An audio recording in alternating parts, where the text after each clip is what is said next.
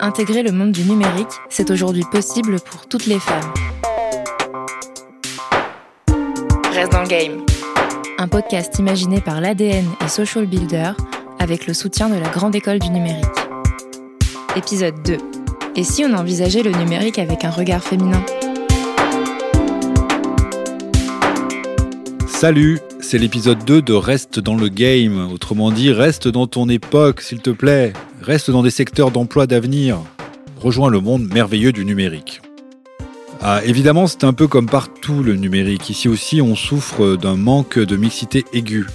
Non seulement les femmes y sont peu nombreuses, mais en plus, elles interviennent peu dans les domaines stratégiques, les domaines de conception. On va regarder ça de plus près, mais juste avant, quelques précisions d'ordre général avec Anne-Édith Saunier, une commerciale passée par euh, l'entrepreneuriat, la pâtisserie, puis Zou, retour au commercial, mais cette fois formée aux outils numériques. On sait aujourd'hui, en tant que femme, c'est très difficile. On est, on est toujours testé. Euh, on nous demande d'être professionnel, on nous demande d'être sexy, on nous demande en même temps de ne pas trop l'être. On nous demande d'être avenante, mais pas trop. Euh, en fait, il faut être tout et rien en même temps. C'est très compliqué. Donc, euh, le curseur entre, euh, entre séduire le client, mais pas le draguer, être jolie, mais pas trop, ne pas faire de l'ombre à ses collègues, mais en même temps, c'est très compliqué. Donc, on apprend sur le tas. Moi, je sais qu'aujourd'hui, ben, j'ai appris, je me suis pris des, je me suis pris des claques aussi. Être une femme dans le milieu professionnel, c'est très compliqué. Très compliqué. Et pourquoi pour moi ce n'est pas si compliqué? Pourquoi rien, enfin pas grand-chose, ne ferait de mes actions, mes projets professionnels? Anédite, tu crois que ceci explique cela? Que les femmes ont plus de mal, qu'elles sont moins performantes que les hommes? En tout cas, c'est quand même un peu ce qui est induit euh, au bureau, dans les services RH, dans la société. Et quand tu te balades sur Internet, bah, c'est pareil. Tu prends une claque, direct. Émilie Sidikian, directrice générale de Salesforce France. Moi, ce qui m'énerve souvent, c'est quand je fais les recherches sur Google, euh, j'avais rigolé avec euh, Elisabeth Moreno, parce que je lui dis c'est marrant, quand je tape ton nom dans Google, il y a marqué coiffure. Bah, mais pourquoi? En fait, Elisabeth, elle est chef d'entreprise. Elle a aussi été ministre déléguée à l'égalité entre les hommes et les femmes en 2020. Quand vous tapez mon nom sur Google, il y a marqué origine. Et par contre, si vous mettez, euh, je sais pas moi, Patrick Pouyanné, il y a marqué fortune. Hein. Ça se trouve, je tape Patrick, Total. Le moteur de recherche me propose tout de suite Patrick Pouyanné, PDG Total. Et bien sûr, Fortune. Bingo. Non, mais je me dis juste que on est, on est aussi dans, des clichés. Donc, c'est là où, euh, quand vous, vous parlez tout à l'heure de, pouvoir euh, et de, représentation, c'est vrai qu'on est encore dans un monde où euh, le, le, pouvoir reste encore masculin. Et d'ailleurs, dans la définition du pouvoir, c'est marrant parce que pour moi, le pouvoir, c'est vraiment le pouvoir d'agir. C'est pas le pouvoir au sens euh, j'ai un titre et donc j'arrive dans la société, j'ai ma place. Parce que toi, mec, tu as une place. Mais toi, meuf, euh, peut-être, mais peut-être pas. Alors c'est quoi? C'est encore cette fameuse charge mentale dont on parlait dans le premier épisode Le fait d'avoir plein de choses à anticiper tout le temps. Les gosses, le ménage, les tâches domestiques en général. Ou alors le fait de ne pas avoir un boulot stratégique, bankable, c'est quand même difficile à évoquer, c'est tellement multiforme que j'ai fini par choisir une chanson euh, pour décrire la chose. Une chanson que Colin Rio a sortie l'année dernière et que j'aime vraiment bien. Elle évoque une sorte d'ombre qui plane, qui pèse. Regarde, regarde, regarde danser.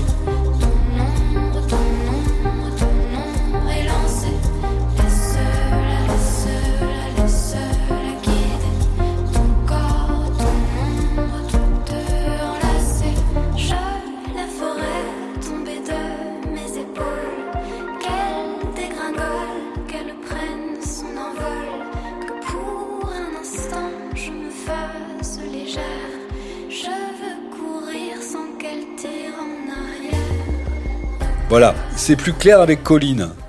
Et c'est peut-être comme ça que ça commence, dans l'inconfort, dans la difficulté à parler, à prendre la parole. C'est exactement ce qu'une femme peut vivre quand elle est entourée de quatre hommes. Émilie Sidikian. Les quatre hommes prennent plus la parole que la femme. dans les réunions, parce qu'aujourd'hui on fait beaucoup de visio, et, en fait en visio c'est hyper pénible pour, euh, pour intervenir quand on a euh, une voix, euh, bah, une voix féminine, donc avec un, pitch un peu plus haut, et, et qui parle pas très fort. Anaïs Libolt, ingénieure du son, aujourd'hui directrice Europe de Dolby Laboratories. Moi j'arrive jamais à intervenir. Donc c'est un peu embêtant. bah, tu fais comment alors? Bah, je m'énerve ou je m'énerve toute seule. Des fois, j'utilise, j'utilise l'outil lever la main, euh, que j'aime pas trop d'ailleurs, mais, euh, mais ça peut être la solution. Mais, mais, mais c'est toujours un stress en fait. Et puis, euh, on est dans un monde où quand on ne parle pas et quand on ne parle pas fort et longtemps, on n'existe pas. Donc, c'est un challenge. Mais ça, du coup, ça aide pas à être vu en tant que leader et quand on, maintenant je suis manager et, euh, et j'ai besoin d'être vue comme leader sur certaines choses, euh, je pense que ça c'est un, un petit peu un handicap qu'il faut que j'essaie de, de, résoudre, ou alors de changer la culture d'entreprise à ce niveau-là. Euh. ok, on respire et on écoute Rishma Piarali, marketing pour eBay, PayPal et plein d'autres boîtes de la tech. Alors c'était dans une entreprise où euh, vraiment le secteur très tech, très bancaire, et j'avais ma mentor, je l'admirais parce qu'elle avait vraiment une poigne, elle était vraiment agressive quand quand ça valait la peine, et je lui avais demandé des conseils, comment elle avait réussi à grimper les échelons. Elle m'avait tout simplement dit que pour pouvoir faire sa place, il y avait déjà une chose extrêmement importante, c'était de poser sa voix et d'être sûr qu'on l'entende. Et pour ça, elle a pris des cours d'élocution. Et pour elle, prendre des cours d'élocution, c'est pas vraiment articulé, mais c'était plutôt parler aussi fort que les hommes. Et pour elle, parler fort, c'était crier dans son corps de femme, parler aussi fort que les hommes, c'était vraiment crier. elle a appris à poser sa voix sans qu'on sache qu'elle crie, alors que pour elle, c'était vraiment crier. Et ça, je me suis dit, mais elle, elle, en veut. Et c'est comme ça, effectivement, qu'elle a réussi à, soutenir, à, argumenter et arriver là où elle est. Et ça t'a convaincu? Ça m'a vraiment convaincu, oui, oui. J'avais envie aussi de me dire, parce que moi, j'ai aussi une voix fluette, et je me dis, mais comment, justement, être euh, aussi bonne que les autres, que les autres hommes, surtout dans un environnement masculin, et pouvoir dire ce qu'on veut et être écouté. Rishma est né au milieu des années 70. Et pour les fans de la génération précédente, ce n'était évidemment pas plus simple. La députée Mireille Clapeau, que l'on a entendu dans le premier épisode, précise sa pensée. C'est un sujet qui me touche particulièrement. C'est quelque chose contre lequel j'ai dû lutter quand je suis arrivée en politique, parce que mon réflexe naturel, c'est d'abord euh, d'écouter, de ne pas interrompre, euh, d'attendre que l'autre ait fini et de prendre la parole. Autant dire euh, jamais. Donc ça, c'est quelque chose que j'ai dû apprendre et contre lequel je me bats au quotidien. et dans la transmission que je peux faire vis-à-vis de jeunes femmes qui hésitent à s'engager en politique ou de femmes de n'importe quel âge, je leur dis toujours prenez la parole. Euh, prenez la parole, on va ricaner de vous, on va vous interrompre, euh, on va dire que vous posez des questions qui n'ont pas lieu d'être, on va vous parler de votre ton, du fait que votre voix est trop aiguë, euh, passez outre et n'hésitez pas à affirmer votre voix, votre parole. à recouper la parole à un homme qui vous interrompt parce que le, bon, ça porte un nom anglais, le man interrupting, c'est vraiment très répandu. Et donc n'hésitez pas à vous imposer, euh, entre autres par la voix, en disant euh, euh, tu me laisses finir ma phrase, s'il te plaît. Et il y a des trucs et des réflexes à avoir. C'est vraiment un enjeu fondamental que les femmes osent prendre la parole, à la fois quand elles y sont invitées, et puis et surtout quand elles n'y sont pas invitées. Mais oui Et pour prendre la parole devant des interlocuteurs pros, des pairs, des supérieurs, des N plus 1, on peut essayer la technique du management du manager. Céline Milour, coach. Ça veut dire quoi manager son manager? Ça veut dire est-ce que mon management crée les meilleures conditions pour que je sois performante au travail? Si c'est pas le cas, il faut que je l'influence à faire en sorte que cet environnement puisse me permettre de donner le meilleur de moi-même. Sauf que les gens s'autorisent pas ça. Mais ça, c'est de l'influence. Et comment j'influence? En apprenant à communiquer, en comprenant ce qui motive l'autre, euh, en regardant euh, voilà, quels sont ses leviers de motivation. Donc, c'est peut-être une compréhension des profils psychologiques, par exemple, qui donne des clés sur les leviers d'influence. C'est peut-être aller lire le, bouquin de Cialdini sur les six choses qui peuvent euh, aider un peu à la persuasion. C'est peut-être regarder. Enfin, voilà, il y a plein de choses à apprendre. Et ces choses-là, faut les mettre en œuvre. Ouais, il y a plein de choses à faire. Puis déjà, ce constat tout simple de Laetitia Massot fraîchement reconverti dans le secteur numérique il y a voilà, il y a beaucoup de choses à changer dans le management. Euh, les hommes et les femmes le savent, mais j'ai l'impression que pour les femmes, c'est plus facile à le faire parce qu'elles en ont, euh, elles en ont souffert. Alors elles en ont plus besoin? Ben, euh, tout le monde en a besoin mais, c'est plus facile pour elles de le mettre en place parce qu'elles en ont souffert, alors que euh, les hommes, eux, euh, ils, ont, eu ce bénéfice. Enfin voilà, pour eux, ils n'en voient pas forcément le bénéfice puisqu'ils ont, ils ont toujours été comme ça. Maintenant, il y a des, ce qui est bien, c'est qu'il y a des études qui ont prouvé que euh, la diversité, l'égalité dans le travail augmente l'innovation et la créativité, et grâce à ça augmente aussi bah, le chiffre d'affaires d'une entreprise. Donc ça, c'est génial parce que maintenant, on a des preuves, on a des chiffres qui disent qu'il faut embaucher plus de femmes, plus de gens de toutes les couleurs, euh, de différents horizons. Et que c'est la raison maintenant qui fera que votre entreprise, elle prospérera ou pas.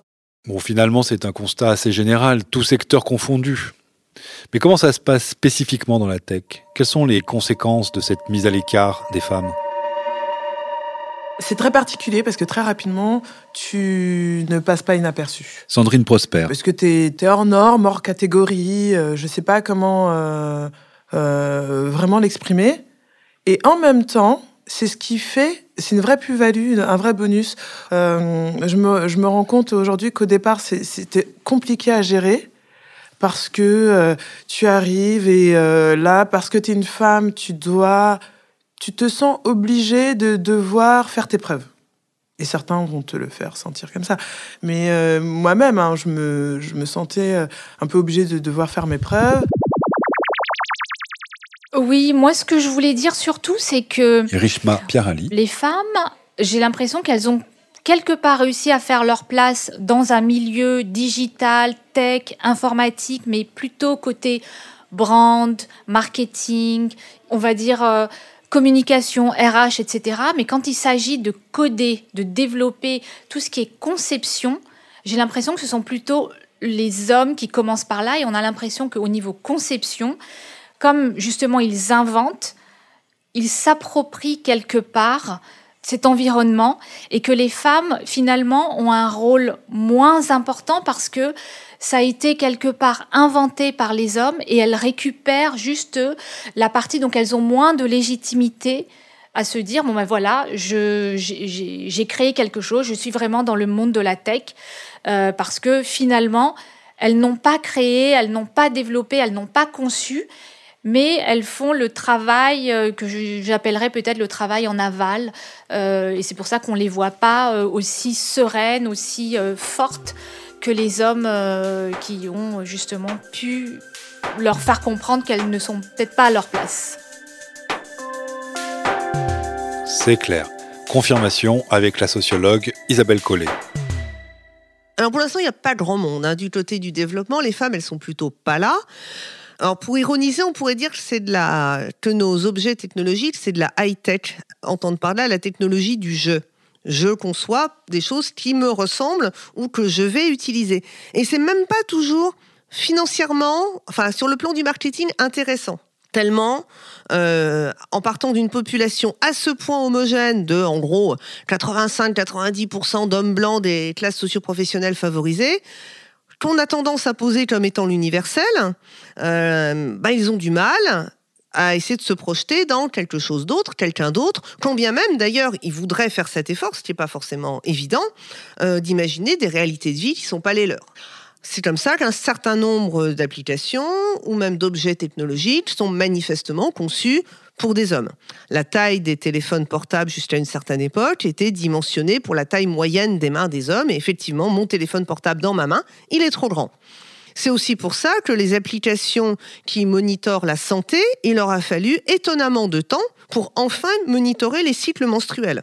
Alors que franchement, ça arrive à beaucoup de monde, les cycles menstruels. À peu près la moitié des personnes qui utilisent. Mais pas du tout, du tout la moitié des développeurs. Et ça leur est peut-être pas venu une seule seconde à l'esprit. Alors maintenant, c'est bon, elles le font toutes. Peu à peu, on comble des manques, mais c'était pas ça au départ. Et encore maintenant, euh, les applications sportives ont tendance à avoir comme corps de référence pour les, les données, les valeurs, les... un corps d'homme de 70 kilos, qui n'a pas de cycle menstruel accessoirement. Et du coup, la conséquence de tout ça Voilà une vue de l'intérieur par Rishma Piarali. La conséquence de ça, c'est qu'on n'arrive pas à se comprendre. Les hommes, d'un côté, conçoivent, euh, créent, inventent euh, des produits, des services pour tout le monde, mais conçus de leur regard, qui au final bah, ne correspond peut-être pas aux attentes des femmes, ni comment les femmes peuvent utiliser des produits parce que ben, ça a été inventé ou créé par un regard d'homme et non pas par un regard de femme. Donc il y a un biais de genre dès le départ, dès la conception d'un produit, dès la conception euh, d'un service. Alors on va insister là-dessus parce que ça a l'air bateau de dire des trucs comme ça, on l'entend tous les jours, mais ça imprime pas. On ne sait pas exactement à quoi ça renvoie. Alors s'il vous plaît, quelques détails. Isabelle Collet. Alors ça se loge un peu partout. Euh, ça se loge par exemple dans la reconnaissance vocale. Euh, sur euh, YouTube, il y a du sous-titrage automatique qui marche mieux sur les voix d'hommes que sur les voix de femmes. Alors pourquoi ça marche mieux? Parce que la reconnaissance automatique vocale a été avant tout entraînée avec des bases de données où les voix d'hommes sont surreprésentées, d'une part, mais aussi parce qu'on a des années d'optimisation algorithmique de reconnaissance vocale sur des voix basses de faible amplitude, c'est-à-dire sur des voix d'hommes. À l'arrivée, et les données et les algorithmes sont moins performants pour les voix de femmes. Et ce genre d'exemple, ça va se nicher dans des tas d'endroits. Et en particulier, chaque fois qu'on utilise les données du monde, un monde qui n'est pas égalitaire, eh bien, on va faire des prédictions qui sont pas égalitaires. Si vous voulez, par exemple, utiliser des textes du domaine public, les textes du domaine public sont écrits avant les années 50. On se doute bien que dans ces textes, la place des femmes, mais aussi la place des personnes racisées, c'est pas du tout la même que celle dont on voudrait faire la promotion aujourd'hui.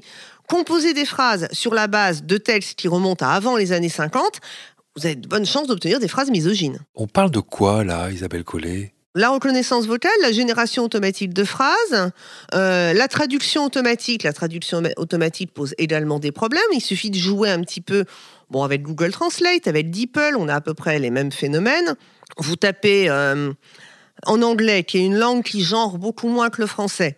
They are computer scientists. Vous obtenez, ils sont informaticiens. They are nurses. Elles sont infirmières. Mais enfin. C'est un pari statistique et qui est juste, hein, statistiquement parlant, c'est juste. Il y a plus de chances d'avoir des hommes ingénieurs informatiques et des femmes infirmières. Statistiquement, c'est bon. Euh, est-ce que c'est la réponse la plus pertinente? On peut en discuter. Quand j'ai commencé euh, l'aventure euh, de On va changer le système. Emmanuelle Larocque, fondatrice de Social Builder. Je pensais qu'en 5 ans, on, on, aurait créé un appel d'air suffisant pour que les femmes soient beaucoup plus dans l'écosystème dans numérique. 12 ans après, euh, les chiffres n'ont pas changé. Bonne claque d'humilité quand même. C'est-à-dire que euh, malgré tout le bruit qu'on a fait, nous et collectivement, on n'a pas réussi à faire changer les comportements et les process. C'est-à-dire comment les personnes fonctionnent, choisissent, font des choix, ouvrent, euh, ouvrent leurs pratiques. Ça met un temps incroyable. Donc pour faire, pour révolutionner la construction des interfaces numériques et que enfin les besoins des femmes, la réalité des femmes, des services dédiés à la réalité des femmes émergent, ça fait 25 ans qu'on en parle, il n'y a pas aujourd'hui d'appropriation par, on va dire, la French Tech, encore une fois. Et 12 ans après, je me dis qu'avec tous les cases, toutes les études d'opportunités qu'on a mis en avant en disant euh, c'est euh, cette diversité euh, de produits, ça va répondre aux besoins, vous allez, vous allez trouver des nouveaux clients, vous allez développer des nouveaux marchés, c'est formidable, allez-y. Ça n'a rien changé, à part sur le make-up, c'est tout. Bah, c'est ballot quand même. Hein. Surtout que quand les femmes cherchent des solutions avec la tech, ça change un peu tout. Écoutez par exemple Anne-Edith Sonier qui était encore en formation à la Rocket School. C'était en 2022. Et en fait, on a travaillé avec notre partenaire pour euh, le challenge numéro 3 euh, Lucky Lost. Et euh, on a dû développer toute la partie B2C. Et c'est vrai que le produit euh, étant un produit très simple, à savoir un QR code qu'on peut apposer sur des objets euh, et qui permettent en fait de mettre en relation euh, les, les personnes qui ont perdu leurs objets et les découvreurs de façon anonyme. En fait, on s'est rendu compte que on pouvait appliquer en fait ce produit sur plein plein plein de plein d'aspects de la vie quotidienne, à savoir autant sur des, des téléphones portables que sur des PC, mais aussi en termes de famille, à savoir les enfants pour pouvoir mettre ce produit sur le cartable euh, parce que voilà, ils peuvent perdre le cartable que ce soit au parc ou que ce soit euh, dans le bus, mais aussi pour les personnes âgées qui ont besoin euh, de pouvoir retrouver rapidement, par exemple, leur clé de chez eux ou même des produits qui sont chers à leur cœur. Il y a aussi le côté sentimental. Ils n'ont pas forcément peut-être envie de perdre peut-être un carnet où ils auraient les dates d'anniversaire ou les numéros de téléphone de leurs petits enfants. Euh, voilà, donc euh, on a pensé aussi à ça et on a trouvé que c'était très intéressant au niveau euh, digital. Voilà, vous partez d'un objet techno et vous appliquez ces fonctionnalités à des domaines tous différents, mais qui ont pour point commun d'être très concrètement utiles à la vie de tous les jours. Bon, y a de l'espoir quand même. Bah oui, il y a de l'espoir, sinon on serait pas là à écouter, à attendre le troisième épisode. Allez, on envoie la suite et je vous en dis plus sur les contextes de formation. A tout de suite Ce podcast a été imaginé par l'ADN et Social Builder, avec le soutien de la Grande École du Numérique. Animation et direction éditoriale, Antoine Couder. Coordination, Johanna Ponce, Andrea Palacio et Kevin Vergoli. Réalisation et montage sonore, Martin Commandeur.